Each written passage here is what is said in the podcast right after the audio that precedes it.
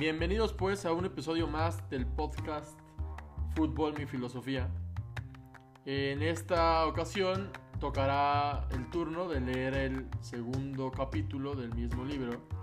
El capítulo se llama El Club. Pero antes de entrar, lo que quisiera compartir son tres mensajes. El primero es agradecerle a mi hermana Mari, a mi cuñado Lalo, a mi mamá y algún día mi papá va a escuchar esto. Por escuchar el primer, el primer podcast, por estar acá, por sus mensajes. Como saben, esto es siempre una apuesta, una...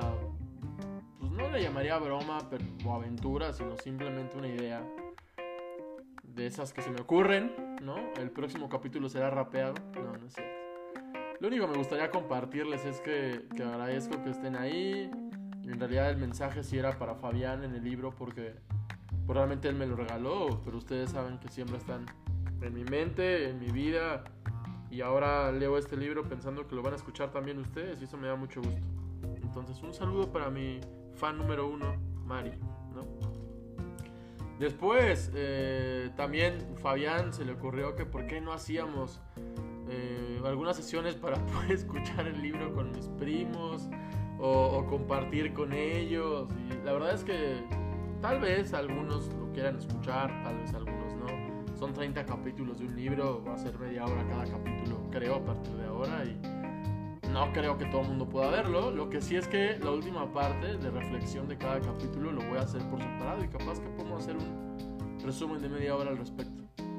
Lo que sí es que estuve pensando en que después de este libro podríamos hacer algún podcast respecto a personajes del fútbol y más allá de hablar de la historia de cada uno de ellos, tengo algunas ideas que podemos hablar al respecto. Entonces, vámonos proyecto por proyecto. El día de hoy toca Fútbol Mi Filosofía, audiolibro por Leonardo Pérez, robado a Johan Cruyff. Y nada más.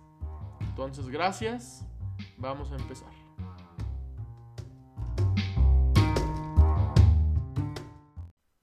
El club. El club es el paso definitivo.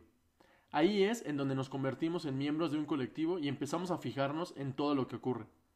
Es algo muy especial ya sea en el Ajax o en el Bedum, da igual. En el Bedum me imagino que se refiere a algún equipucho como el América, Chiapas o algo así. Bueno, pues. Las medias, las camisetas, los calzones, me imagino que son los shorts, no nos pertenecen solo a nosotros, sino que también pertenecen al equipo. Esto representa un paso enorme y tiene un gran impacto.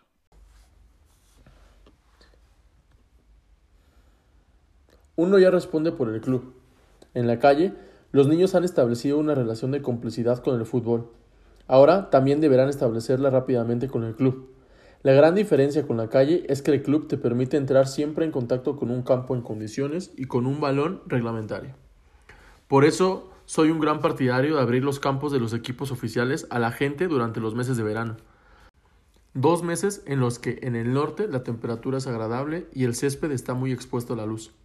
Son condiciones ideales que facilitan el reclutamiento de socios, porque aunque uno no sea tan fanático al fútbol, en esas condiciones solo se necesita un, un para lanzarse a jugar.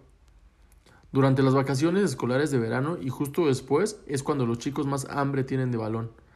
Es normal que así sea, dada la modificación del paisaje urbano, que ha comprobado una reducción de los espacios de juego y de las oportunidades para jugar a fútbol durante el año. Cuando yo era joven, no tenía más importancia que las instalaciones del Ajax se abrían al público o no. Además, el club tenía una sección de béisbol que posibilitaba que tras la temporada de fútbol uno calmara un poco el hambre de balón. En mi barrio había tantos parques con césped y plazas que siempre encontrábamos el sitio y el momento para jugar. Pero los tiempos han cambiado y por eso no entiendo que la política de instalaciones abiertas no se haya adaptado a ellos. Si los chicos tienen ganas de balón, ¿por qué no darles el gusto de poder entrenar, con, entrar en contacto con él? En los primeros entrenamientos, después de unas largas vacaciones, no hay nada peor que ver a los chicos y chicas andando en círculos. La temporada no puede empezar sin balón y no he hecho nunca caso a quien me ha aconsejado lo contrario, porque creo que no tiene sentido. Un chico o chica saludable se ha pasado casi todas las vacaciones al aire libre. Ha utilizado, ha utilizado mucho más su cuerpo que durante la temporada regular puesto que el chico o la chica se pasa 7 horas diarias sentado en un pupitre cuando está en la escuela. Por eso es importante que durante las vacaciones los chicos disfruten moviéndose y relajándose entre ellos. Durante estas primeras semanas de entrenamiento, pues soy un gran partidario de que los chicos y chicas alternen los juegos y ejercicios con balón con algo de gimnasia, que sigan un entrenamiento físico de solo 10 o 15 minutos, pero eso sí, repitiendo luego los ejercicios a diario, porque es innegable que el estado físico de muchos de ellos y de ellas se habrá deteriorado. También en este momento empiezan las clases de educación física en los colegios, de modo que para el entrenador no es tarea fácil saber hasta dónde llegan o a dónde deben llegar sus exigencias. Por eso digo que para los jugadores jóvenes lo mejor es realizar los ejercicios físicos entre juego y juego con balón.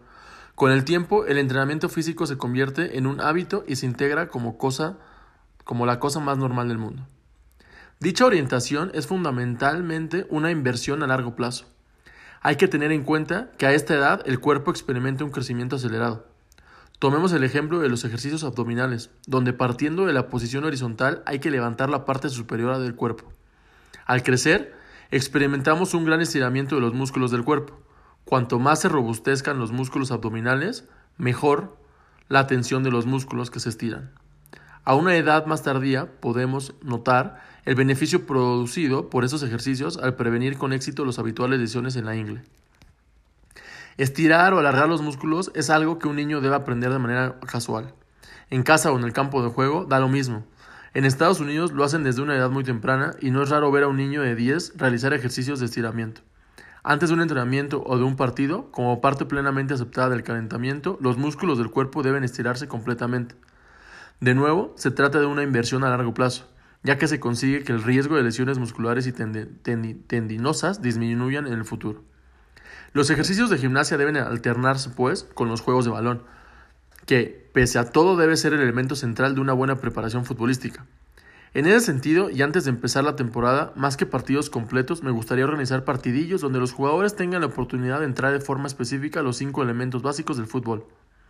A saber disparar, cabecear, regatear, conducir y el control del balón. La ventaja de este programa es que en ningún momento nos alejamos del fútbol. Así pues, prefiero los partidos pequeños, por ejemplo, de 5 contra 5 en un campo pequeño, Ahora bien, que uno quiere potenciar la velocidad de acción o, o, evaluar la condición física del equipo, pues se reduce el número de jugadores por equipo a tres. Otra manera de comprobar la capacidad pulmonar es organizar lo que se conoce como sistema de rotación. Se requiere de los jugadores que mantengan un ritmo alto. Se puede conseguir mediante un partido de 5 contra 5 con un hombre de recambio que se sustituya a algún compañero cada 5 minutos, por ejemplo. La ventaja de estos partidos es que todos se involucran en el juego cosa que en un terreno más amplio resultaría complicado. Si los jugadores se agotan al cabo de pocos minutos, siempre se pueden volver a alguna de las cinco acciones básicas del juego ya citadas y trabajar sobre ellas. El entrenador de fútbol puede introducir todas las variaciones que desee, siempre que no se pierdan de vista los aspectos lúdicos.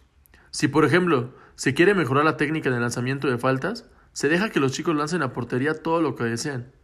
Si lo que quieren es transmitir rápidamente alguna idea al grupo, entonces es mejor y más fácil dejar que un jugador, bien dotado técnicamente, sea quien efectúe los lanzamientos. La condición es que después de esto, el mismo jugador repita los lanzamientos con su pierna mala. Así los chicos ven las diferencias entre ambas ejecuciones. Esto me permite insistir sobre la importancia de practicar con ambas piernas. En mi opinión, practicar las cinco acciones básicas en alternancia con la gimnasia permite mantener el entusiasmo de los jóvenes en el entrenamiento. Es un método que resulta fácil de seguir y sobre el cual se pueden introducir un sinfín de variaciones que el entrenador le permitirá progresar en la formación de sus jugadores. Pongamos, por ejemplo, el cabeceo. Organicemos un partido donde solo se pueda jugar cabeceando. No solo estaremos entrenando la técnica del cabeceo, sino también aspectos de sincronización. Si nos centramos en un pequeño grupo, además de los aspectos de sincronización, también podremos trabajar sobre el salto, la coordinación de todo el cuerpo, el juego de la posición y de paso sobre el juego del balón parado. Todas estas cuestiones surgen de manera espontánea durante la realización de los ejercicios. Al entrenar a jóvenes es importante no perder de vista ni el tono lúdico ni el trabajo constructivo y tenerlos ocupados. Hay que mantener su entusiasmo por el fútbol, que estén ansiosos por volver al campo a la mañana siguiente. Lo que más desean, lo que lo que más deseen sea oler la hierba y entrar en contacto con el balón. Así que no decaiga.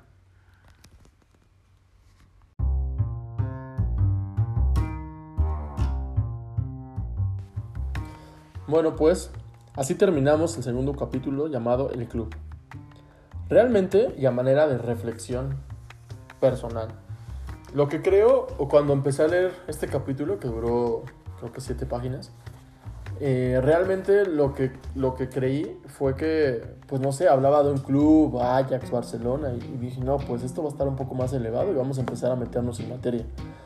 Pero después recordé que pues, pues el club puede ser eso, ¿no? Puede ser las chivas donde entrenábamos, puede ser desde mismo eh, los zorros en donde jugábamos, ¿no? Con nuestros primos realmente. Y, y, y, después con el tiempo, pues es en el TEC donde jugábamos, ¿no? Es realmente dejar de jugar en la calle y, y, sentir un campo de fútbol, un balón de fútbol, sentir alineaciones, respetar posiciones. Y de lo que más me, me acordé es pues que a la hora de entrenar en las Chivas, que yo creo que esa es la forma donde más lo, lo pude, lo pude asociar o recordar, pues realmente nos enfocábamos en eso, ¿no? En, teníamos trabajo de conducción de balón, control de balón, regate, cabeceo y disparo. Entonces, yo creo que sí hay una base muy grande a lo que él dice. La reflexión con respecto al club en especial, no solamente como el acercamiento de un, de un sistema de trabajo o de aprendizaje, habla de su sistema, ¿no? Que es tratar un poco de aprender a jugar fútbol y también de, de mezclarlo con que tengas agilidad, con tu cuerpo, que fortalezcas, que, que, hagas temas de músculos. Entonces yo creo que sin darnos cuenta, pues eso es de las cosas que pasan, ¿no? Que, que estás corriendo, estás bajando. Eh, eh, y aquí no hablo otra vez de disciplina, ¿no? Aquí hablo un poquito más de forma y de trabajo. Y a mí me parece que sí, ¿no? Levantarse los domingos para jugar a las 7 de la mañana con el frío que hace, era un reto, ¿no? Mental. Y después, ya que estabas ahí, ay, que bajarte y quitarte el short, quitarte el pantalón para quedarte en shorts con el frío que hacía y con el pasto mojado. Pero una vez que te barrías o que tenías el balón y que te mojabas, ya. O sea, se olvidaba todo y era una guerra de, en ese caso era 11 contra 11, ¿no? Jugando fútbol. Y, y después, pues realmente también la, la, competencia que se generaba, pues, pues eras el 11 y, para poder repetir el siguiente fin de semana o para que no te sacaran de, de, cambio o para poder empezar, como digo, pues era entrenar muy cañón, era entrenar echándole todas las ganas, todos los kilos. Llegabas cansado de la escuela, pero te ponías tu, tu, tu, tu, disfraz de, ok, y empezó la competencia y se te olvidaba todo, ¿no? Entonces, no sé, está padre, está padre al menos la, vivir la parte de la calle y el club de algo muy similar. Creo que lo que venga realmente en la parte profesional en los siguientes capítulos lo veremos más como aficionados. Pero está padre como reflexión saber que, que te forma, que aprendes, que estuviste haciendo. Y, y, también la otra es, pues en qué cosas fuimos buenos haciéndolas, ¿no? Driblando, corriendo. Yo creo que aquí se enfocó mucho la parte técnica, porque ahorita que lo estaba pensando, pues nada, era un tema de cómo defender, por ejemplo, ¿no? Creo que esa parte se va a aprender adelante y, y estoy como intrigado a saber cuál es la forma en la que él cree. Me imagino, como al estilo Cruyff y Guardiola, que la forma de defenderse atacando o algo así que nos va a salir. Eh, pero bueno, esperemos a verlo. Yo creo que sí hay cosas de defensor, de los perfiles, de respetar posiciones que va a venir adelante y estoy, estoy deseoso de poder eh, leerlo y compartirlo contigo, con ustedes. Eh, y realmente pues nada, eh, muchas gracias por acompañarme por este capítulo adicional. Muy buenas noches en este caso, muy buenos días si lo estás escuchando de camino al trabajo. Maneja con cuidado. Les deseo un muy bonito día y nos veo en el capítulo número 3. Bye.